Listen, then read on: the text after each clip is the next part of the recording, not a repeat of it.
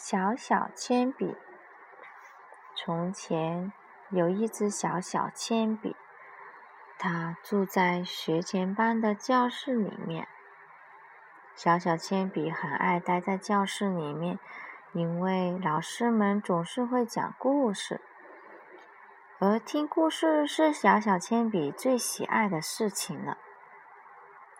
小小铅笔梦想着将来能创作一个自己的故事，一个充满冒险并具有神秘感的美妙故事，就像他最爱听的故事一样。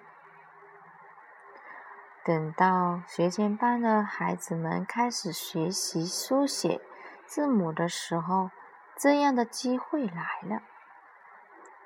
小铅笔实在是太兴奋了，因为他知道这是学习创作故事的第一步。班级中的每个小孩都分到了铅笔罐中的一支铅笔，小小铅笔被分。给了班上的一个男孩。这个男孩正在学习如何写字，他学起东西来非常迅速，已经学会了的如何读字字母。实际上，他总是喜欢非常迅速的完成所有的事情。但是，这个男孩并不知道，学习书写字母。需要花很长的时间来练习。这个男孩拿出小小铅笔，紧紧地握在手中。他以最快的速度在作业纸上写完了字母。但是，当老师检查完孩子们的作业以后，他看到小小铅笔、小小铅笔写出来的作业字体字迹潦草，因为。小男孩对小小铅笔催促的太紧太急，在这种情况下，小小铅笔只能写出很潦草的字迹。于是，男孩必须在作业本上重新完成作业。他对小小铅笔非常生气，因为他必须重写，这样他在班上就不能最先完成作业了。也就是说，他不能最先去接下来玩游戏了。这次，男孩想到，我必须催促这支铅笔，让他听从我的指挥。他猛地抓过小小铅笔，更紧迫地让他在纸上工作。但是，小小铅笔不喜欢受到强迫，也不喜欢被那样使劲抓着，于是他只好在纸上乱画。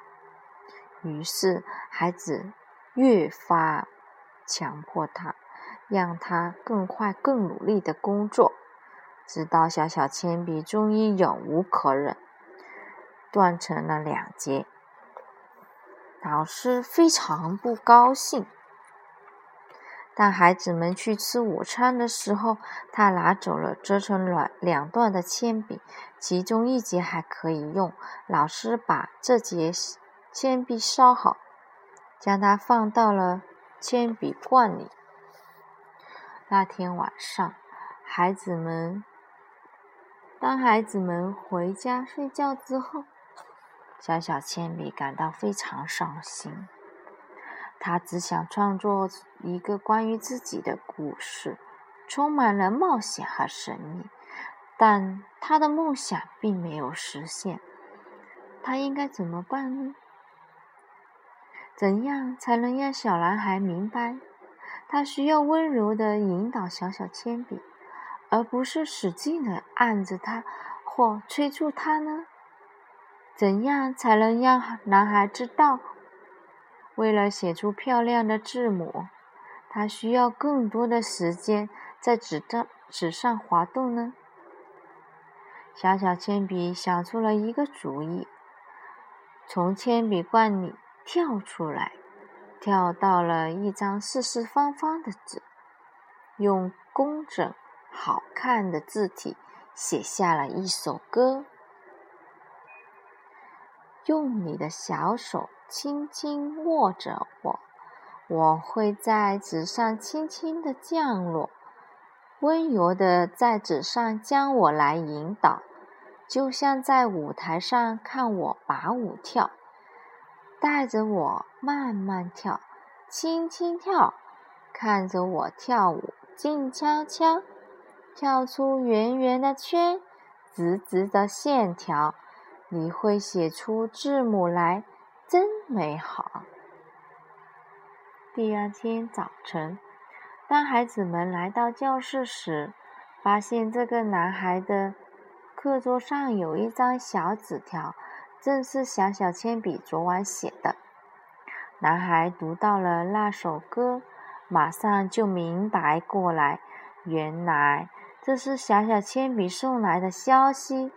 字条上的字写得那么整洁而优美，男孩将这张纸条放进了自己的书包里，因为他想把它带回家，并把它挂起来，这样他就总能看到它。